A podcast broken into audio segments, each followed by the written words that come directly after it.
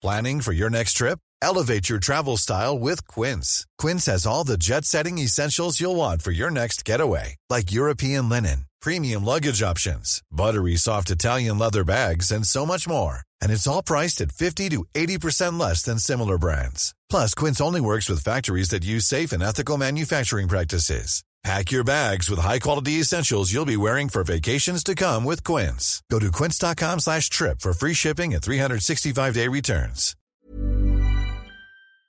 Salut, c'est Victoire Tuaillon. Ces derniers mois, avec mon équipe, on a travaillé sur une série exceptionnelle. Ça s'appelle 20 milieux sous ma chair. L'autrice, Caroline Potier, a exhumé des cassettes audio qu'elle enregistrait pour sa meilleure amie lorsqu'elles étaient ados et qu'elle traversait l'enfer, les violences que lui infligeait son père. À partir de son histoire, Caroline Potier, devenue journaliste, a mené l'enquête. Comment on pourrait éradiquer l'inceste? C'est beau, c'est intelligent, c'est bouleversant, et je pèse mes mots, c'est d'utilité publique. Pour continuer à sortir de l'océan du déni, écoutez 20 milieux sous ma chair, dans le cœur sur la table.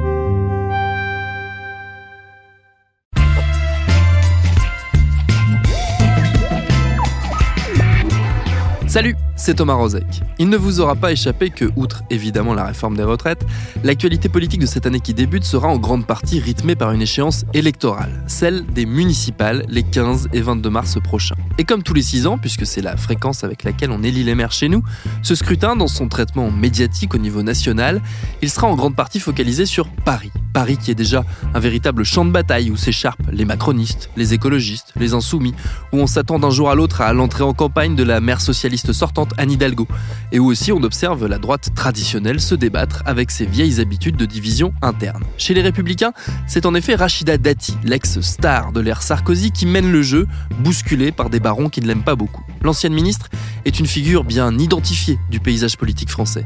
Mais est-ce qu'on la connaît vraiment si bien? On a eu envie de se poser notre question rituelle. Qui êtes-vous, Rachida Dati? Ce sera notre épisode du jour. Bienvenue dans Programme B. Elle est en pleine forme, elle est rayonnante. Je vais te dire, Rachida, on est avec toi. On aime ton courage, on aime ton sourire, on aime ta détermination et le parti aime Rachida. Sur les débuts de Rachida Dati, il y a bien des choses publiques et privées à raconter. Et si on ne peut pas prétendre à l'exhaustivité, essayons de garder l'essentiel. Déjà qu'elle est née en 1965 en Saône-et-Loire dans une grande famille, 11 enfants, d'un père marocain et d'une mère algérienne. Un milieu modeste, mais une scolarité chez les sœurs dans un collège catholique. Ça lui sera utile plus tard en tant que maire du très pieux 7e arrondissement de Paris. On y reviendra. Un temps tentée par la médecine, elle fait finalement des études de sciences économiques. Et dès la fin des années 80, elle montre sa détermination et ses ambitions. Invitée on ne sait trop comment dans une réception à l'ambassade d'Algérie, elle y croise un ministre, Albin Chalandon, le garde des Sceaux. Il se prend de sympathie pour elle et l'aide à entrer chez Elf, tout en l'encourageant à poursuivre ses études. Jean-Luc Lagardère, qu'elle rencontre et impressionne aussi, la fait entrer ensuite chez Matra. Et là aussi, il l'incite à poursuivre son cursus. Ce sera du droit. Elle fait au début des années 90 ses premiers pas dans les cabinets ministériels de droite, à la direction juridique du ministère de l'Éducation nationale, qui est alors dirigée par François Bayrou. Puis, passage par l'École nationale de la magistrature, dont elle ressort comme juge au tribunal de Péronne dans la Somme. Mais c'est la politique qui, à l'évidence, l'attire. En 2002, elle parvient à croiser la route de celui qui va changer sa vie, Nicolas Sarkozy. Il est alors ministre de l'Intérieur. Entre les deux, le courant passe très bien. La voilà conseillère, un poste qu'elle conservera lorsque Sarkozy quittera la place Beauvau pour Bercy en tant que ministre de l'économie en 2004. Leurs liens ne font que se renforcer, notamment grâce à l'épouse de l'époque de Nicolas Sarkozy, Cécilia Sarkozy. C'est donc sans trop de surprise qu'on retrouve, une fois Sarkozy lancé dans la course à l'Élysée, Rachida Dati au cœur de sa campagne présidentielle, au poste très convoité de porte-parole. Et en direct du Zénith avec nous, la porte-parole de Nicolas Sarkozy, Rachida Dati, bonjour. Bonjour. On vient de le voir, c'était la radio pour les jeunes hier, aujourd'hui le meeting pour les jeunes, c'est la journée jeune de Nicolas Sarkozy. Est-ce que cela veut dire que euh, votre candidat a un déficit d'image auprès de cette population à combler? Non, ce meeting est un meeting euh, normal dans une campagne présidentielle. Il a un grand message à, délivrer aux jeunes qui ont été longtemps euh, ou infantilisés ou assistés. Aujourd'hui, il faut responsabiliser cette jeunesse qui attend beaucoup, qu'on qu'on lui dise la vérité et qu'on lui parle avec beaucoup d'amour. C'est à cette occasion qu'elle explose médiatiquement et devient l'un des visages clés de cette nouvelle génération post-Chirac qui fait tout pour la mettre en avant. Elle est jeune, fille d'immigrés, d'origine populaire, farouchement de droite, mais aussi de fait relativement inexpérimentée en politique. Se pose donc la question de son devenir une fois la victoire de Sarkozy actée. Un poste au gouvernement? Oui, mais où? À la surprise générale, ce sera le ministère de la Justice. Tout sauf une planque, surtout avec un programme aussi axé sécurité que celui du candidat Sarkozy. Cette arrivée inattendue de Dati à ses fonctions cruciales, j'en ai parlé avec un de ses anciens collaborateurs, Guillaume Didier. Il a été conseiller, porte-parole du ministère de la Justice. Il a œuvré auprès de trois gardes des Sceaux, Pascal Clément, Michel Alliot-Marie et donc, à son grand étonnement, de Rachida Dati. Je rencontre Rachida Dati la première fois quelques heures après la passation de pouvoir avec son prédécesseur, Pascal Clément, dont j'étais le conseiller presse et communication. Vous savez, quand un ministre arrive, euh, il arrive avec un cabinet tout nouveau, tout constitué, et, le ministre qui est sur le départ euh, part avec ses, conseillers. On s'attendait évidemment à voir Rachid Dati arriver avec euh, des conseillers déjà choisis, notamment en lien avec l'Élysée. Et à notre grande surprise, Rachid Dati est arrivé quasiment seul au ministère de la Justice. Quelques heures après la passation de pouvoir, j'ai un appel du secrétariat particulier de la nouvelle ministre qui me dit Guillaume, il faudrait revenir, la ministre voudrait vous rencontrer. Donc je l'ai rencontrée dans son bureau. Elle m'a dit, écoutez, on m'a dit que vous faisiez à peu près correctement la communication, j'ai personne, euh, est-ce que vous voulez bien euh, continuer avec moi? J'étais abasourdi, parce qu'il était peu probable d'être le conseiller presse et communication du premier garde des Sceaux, Nicolas Sarkozy. Euh, c'était une, une, époque complètement nouvelle, complètement incroyable. Et j'ai dit oui immédiatement. Qu'est-ce que vous saviez d'elle avant qu'elle arrive? Vous la connaissiez déjà? Alors, je ne la connaissais pas. Je, j'en avais entendu vaguement parler dans la presse parce qu'elle était conseillère de Nicolas Sarkozy à la ministre de l'Intérieur et elle avait été son porte-parole pendant la campagne. Et je me rappelle d'une de vos consoeurs journalistes au Canard enchaîné qui m'appelle quelques jours avant euh, la composition du gouvernement et qui me dit on parle de Rachid Dati comme garde des Sceaux. Et j'ai explosé de rire en disant mais vraiment n'importe quoi, les journalistes ne savent plus quoi inventer, je n'y crois pas une seule seconde. Pourquoi vous n'y croyez pas? Personne personne n'avait anticipé. Tout le monde pensait, il y avait euh, quelques ministrables de la justice déjà euh, pressentis, il y en avait qui avaient déjà constitué leur cabinet, je pense notamment à Patrick de Véjean, je pense à d'autres.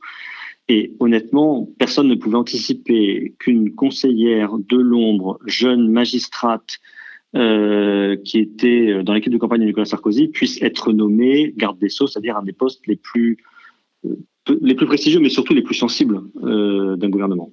C'est quoi les défis qui l'attendent quand elle arrive euh, justement à ce, poste extrêmement sensible dans un gouvernement? Alors, ses principaux défis, et elle y était très attachée, c'était de mettre en œuvre les engagements du candidat Nicolas Sarkozy, qui venait d'être élu président de la République. Et elle a pris sa tâche euh, vraiment très à cœur, tellement à cœur qu'elle a bousculé complètement euh, le ministère de la Justice. Personne ne s'attendait à ce que les promesses de campagne du candidat Nicolas Sarkozy soient mises en œuvre quasiment intégralement et surtout aussi rapidement. Donc ses principales euh, tâches, c'était de mettre en œuvre la réforme de la carte judiciaire, les peines planchées, euh, bref, des sujets qui sont extrêmement sensibles et qui euh, ont été maintes fois annoncés et qui n'avaient jamais été mis en avant. Vous jouez la gagne pour les municipales en mars à Paris, Rachida Dati? D'après vous J'imagine que vous allez me dire oui. Voilà. Ben, tous les candidats le disent en même oui, temps. Oui, ben, en tous les cas, moi j'y vais euh, pour gagner. Je suis déterminé. Le combat me fait pas peur et vous le savez. Euh, la difficulté me fait encore moins peur et vous le savez aussi. Et puis les obstacles, je les surmonterai comme j'en ai surmonté tant d'autres. En tant que patronne, comment elle était? Elle était très exigeante, euh, dure, dure, faut le dire, euh, dure. Elle ne s'arrêtait jamais elle attendait une disponibilité, ce qui est le cas toujours hein, cabinet ministériel. On attend, les ministres attendent de leurs collaborateurs euh, de la disponibilité, de la loyauté, de la présence, euh, de la réactivité. Là, c'était au-delà de ce qu'on pouvait imaginer. Donc oui, c'est quelqu'un qui, je pense qu'elle elle débutait euh, sa carrière politique. C'était une conseillère de l'ombre. Elle devient ministre de premier plan, tout de suite avec une immense popularité, une très grosse pression et la volonté de mettre en œuvre le programme présidentiel. Donc effectivement, très dur. Il fallait que ça, il fallait que ça suive si on ne suivait pas, on ne pouvait pas rester à son cabinet. Vous l'avez dit, ça, son passage en tant que ministre de la Justice a notamment été marqué par, euh, on va dire, une, forme de défiance, ou en tout cas une forme de rapport conflictuel euh, avec euh, à la magistrature notamment. comment vous le viviez, vous, de l'intérieur du, cabinet? Alors, les relations entre la magistrature ou les milieux judiciaires en général, j'intègre là-dedans les avocats, les greffiers, les notaires, etc., et, le garde des Sceaux sont, euh, sont souvent conflictuels. Euh, ce qui était particulier là, c'était que comme elle était très exigeante, elle voulait vraiment que euh, les choses aillent très vite. Et c'est vrai qu'elle a bousculé le milieu judiciaire qui est un petit peu calme, un peu conservateur. Ça a attendu très vite les choses. Ce n'est pas forcément évident à, vivre parce que Je pense qu'il y a eu des erreurs de commises hein, dans les tout débuts. il y a eu un, magistrat du parquet convoqué au ministère de la Justice parce que sa acquisition euh, avait été critique sur les peines planchées, euh, etc. Bon, ça, je pense que c'était objectivement des, erreurs, évidemment, et du coup, ça, ça a beaucoup tendu les choses. Après, il y a eu des avancées quand même concrètes qui ont été accomplies, et, et en tout cas, elle aura marqué le ministère de la Justice, parfois pour des tensions, mais aussi parfois pour des avancées. Je pense notamment à la sécurisation des juridictions. Pas oublier que euh, c'est elle et elle seule qui a réussi à faire que toutes les juridictions soient sécurisées en moins de six mois. Avant son arrivée, on pouvait rentrer dans un tribunal comme on rentre euh, dans un hall d'immeuble, euh, on oublie que c'est elle qui a installé les portiques de sécurité, les vigiles à l'entrée, etc. Donc ce sont, des avancées concrètes qui ont quand même amélioré la vie des, juridictions. Sa médiatisation très forte, comment est-ce que Comment est-ce que vous la gériez, vous qui étiez en charge notamment des relations avec la presse? Ah, C'était absolument incroyable. C'est-à-dire que je, ne m'en vous voyez, 10 ans ou 12 ans après, je, n'en reviens toujours pas. Je me rappelle très très bien de la première sortie, le lendemain de sa nomination euh, on a fait une sortie dans les rues de Paris. D'habitude, euh, même au bout de deux ans, le, public, l'opinion publique ne connaît pas le nom du garde des Sceaux, n'arrive pas à le reconnaître dans la presse. Là, elle était tout de suite identifiée par son prénom, son nom et sa fonction, ce qui était absolument incroyable, et une popularité euh, folle. J'ai le souvenir de déplacements où on arrivait le matin en TGV à, la gare de Lille à 9h et à, 18h en revenant, il y avait encore des gens qui l'attendaient euh, pour, la, pour la saluer, si vous voulez. Donc des gens attendaient des journées entières pour pouvoir saluer Rachid Dati, faire des selfies avec elle. C'était absolument incroyable, totalement irrationnel euh, et surtout instantané. C'est très très étonnant. Et c'était difficile à, à, gérer du coup, à encadrer? Oui, c'est très difficile à gérer parce que euh, le garde des Sceaux, il a avant tout des sujets sérieux de fond. Et c'est vrai que cette immense popularité a pu nuire un peu à la communication sur le fond. Tout le monde s'en souvient, il y a eu beaucoup de sujets sur euh, sa personnalité, sa famille, ses tenues vestimentaires, etc. C'est objectivement compliqué de faire une communication sur le sérieux de la réforme de la carte judiciaire ou des peines planchées, quoi qu'on puisse penser de ces deux réformes et la manière dont, elles ont été conduites, lorsque l'on vous parle des, de la tenue vestimentaire de, du ministre. C'était un peu compliqué, oui, effectivement. Est-ce que ça explique en partie qu'on qu'on ait retenu, euh, ou en tout cas qu'on ait la sensation d'avoir retenu plus sa personnalité, son style euh, de manière très globale que sa politique en tant que, en tant que ministre? Bah, Je pense qu'on retient les deux en fait. Hein. Euh, dix ans, douze ans après, beaucoup avaient prédit sa disparition de la vie politique. alors là, on peut constater qu'elle elle est toujours bien présente. Et puis, des réformes quand même importantes. La, réforme de la carte judiciaire était importante, l'augmentation des moyens du ministère de la Justice conformément à ses prédécesseurs, mais ses successeurs n'ont pas toujours eu le même succès. Je crois qu'elle a marqué quand même profondément. Après, certaines réformes euh, ne sont pas passées. La rétention de sûreté, les peines planchées ont été mal acceptées, notamment par euh, par les avocats.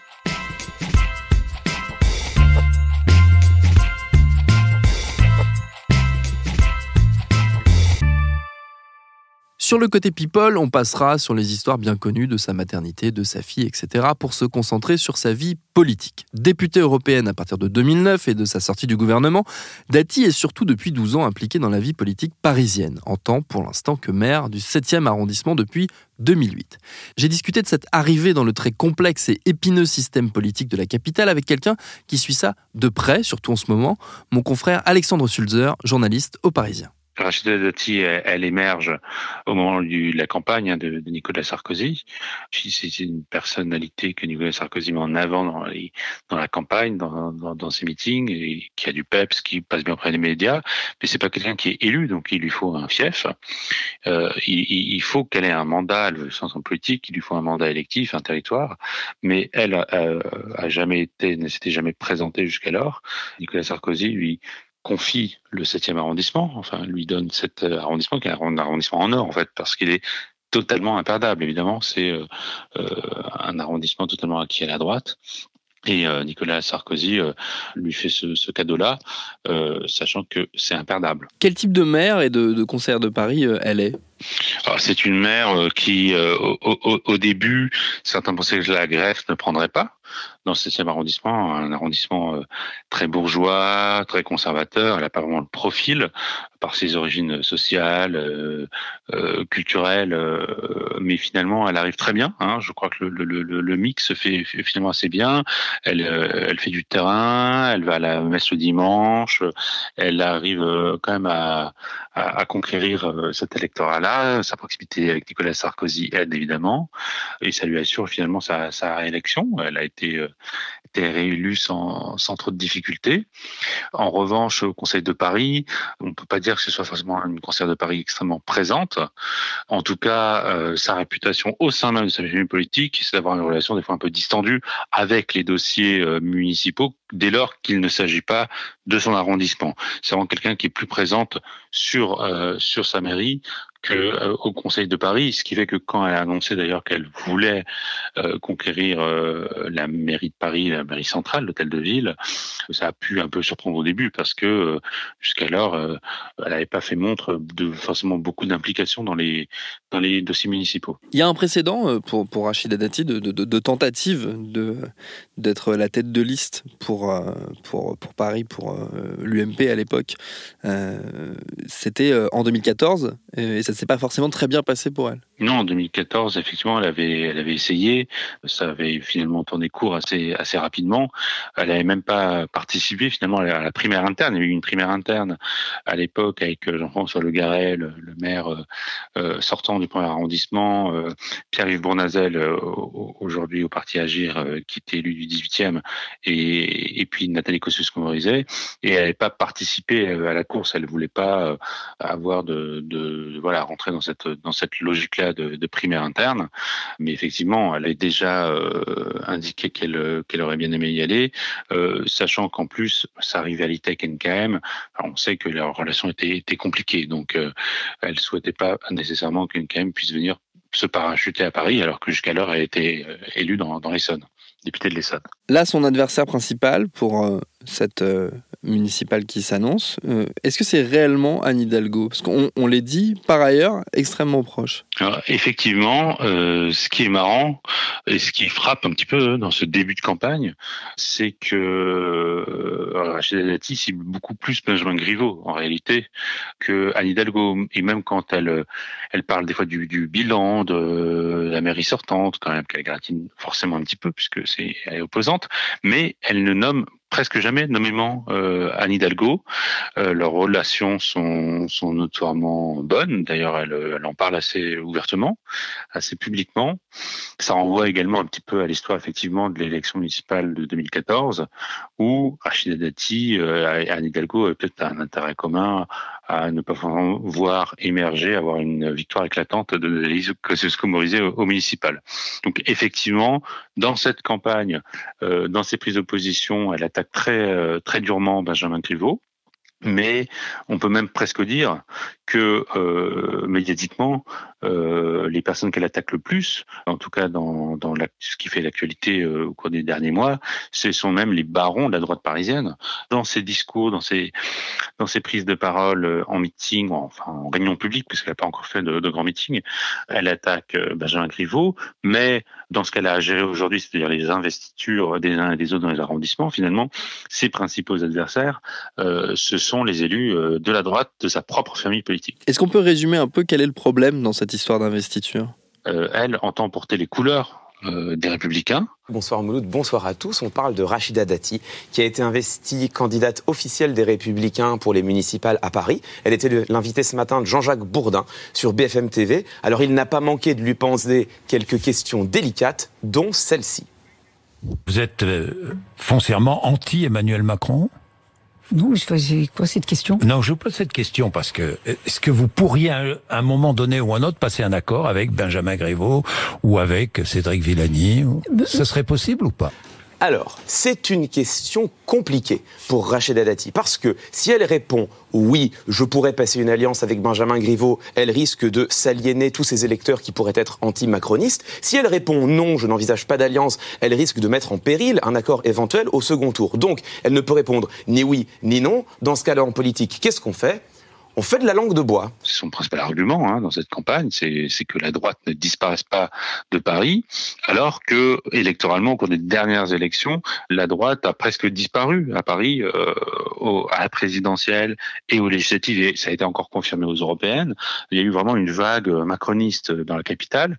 C'est vrai au niveau national, on sait que la, la droite est menacée par, par En Marche, que certains électeurs de droite sont largement euh, séduits par Emmanuel Macron, et c'est encore plus vrai à Paris. Et les maires sortants, eux, évidemment, ça leur a pas échappé. Ils ont eu très peur pour euh, leur réélection. Certains d'ailleurs n'ont pas réussi à gagner euh, aux législatives. Ils sont traumatisés par ça. Donc, eux, leur souhait, c'est de ne pas s'afficher trop, porter l'étendard euh, des républicains trop fort, et au contraire, montrer qu'ils peuvent composer avec euh, En Marche, ou en tout cas avec une, alliance large avec le centre, pour battre Anne Hidalgo.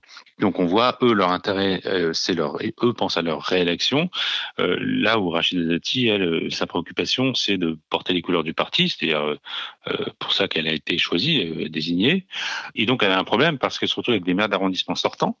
Donc ça concerne quasi essentiellement l'ouest parisien, puisque beaucoup moins d'élus de droite dans l'est parisien, euh, des élus qui ne souhaitent pas publiquement ou qui ne souhaitaient pas publiquement euh, faire campagne pour elle. Donc effectivement, c'est compliqué pour elle euh, d'investir des, têtes de liste dans des arrondissements avec des têtes de liste qui refusent de faire campagne pour elle. Donc ça c'est un problème.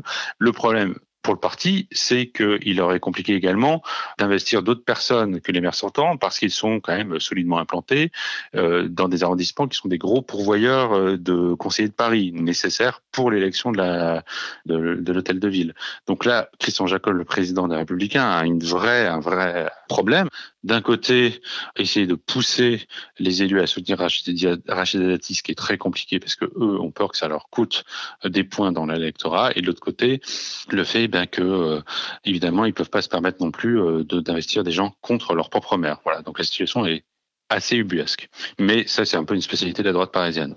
Est-ce qu'on peut dire que Rachida Dati, c'est une des survivantes de la génération Sarkozy? Effectivement, Rachida Dati, elle rappelle un peu cet âge doré hein, pour la droite, ce qui peut d'ailleurs parler à, une partie de l'électorat, dans les personnalités euh, clairement identifiées du grand public. Alors, c'est vrai que c'est une des, un des derniers dinosaures sarkozystes qui soit encore euh, vraiment en place, des personnalités qui étaient euh, proches de Nicolas Sarkozy, euh, comme euh, Claude Guéant, par exemple, ont disparu du, jeu politique.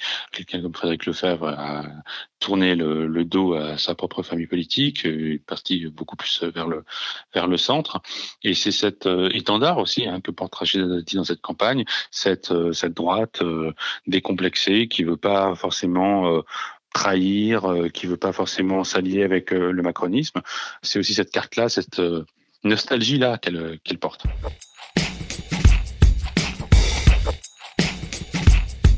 Difficulté supplémentaire enfin dans cette campagne parisienne de Rachida Dati, le fait qu'elle fasse l'objet depuis la fin de l'année 2019 d'une enquête menée par trois juges d'instruction pour suspicion d'abus de biens sociaux et de corruption active et passive à cause de liens passés avec Renault Nissan et son désormais archi-médiatique ex-patron Carlos Ghosn.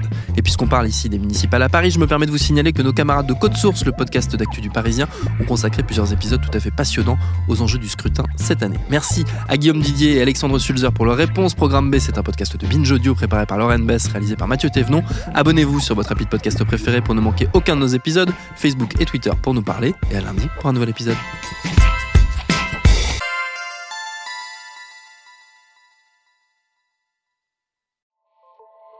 Salut, c'est Sinamir du podcast L'Affaire. En 2016, je suis monté sur un bateau de sauvetage en Méditerranée, et ce que j'y ai vu n'a pas changé. En tout, depuis 10 ans, on compte même près de 30 000 morts sur cette mer. Alors dans le naufrage, notre nouvelle enquête, j'ai voulu raconter un cas concret. Comment 130 personnes sont mortes en 2021 à la frontière de l'Europe, malgré des dizaines d'appels de détresse. Qui n'a pas pu les sauver et pourquoi? Qui étaient ces disparus? Et surtout, comment on en est arrivé à ne plus parler de 130 personnes qui meurent le même jour sur un bateau au milieu de la Méditerranée? Le naufrage, c'est la nouvelle série du podcast L'affaire de Paradiso Média. Une enquête que vous pouvez retrouver gratuitement chaque semaine à partir du 27 mars 2024 sur toutes les applications de podcast.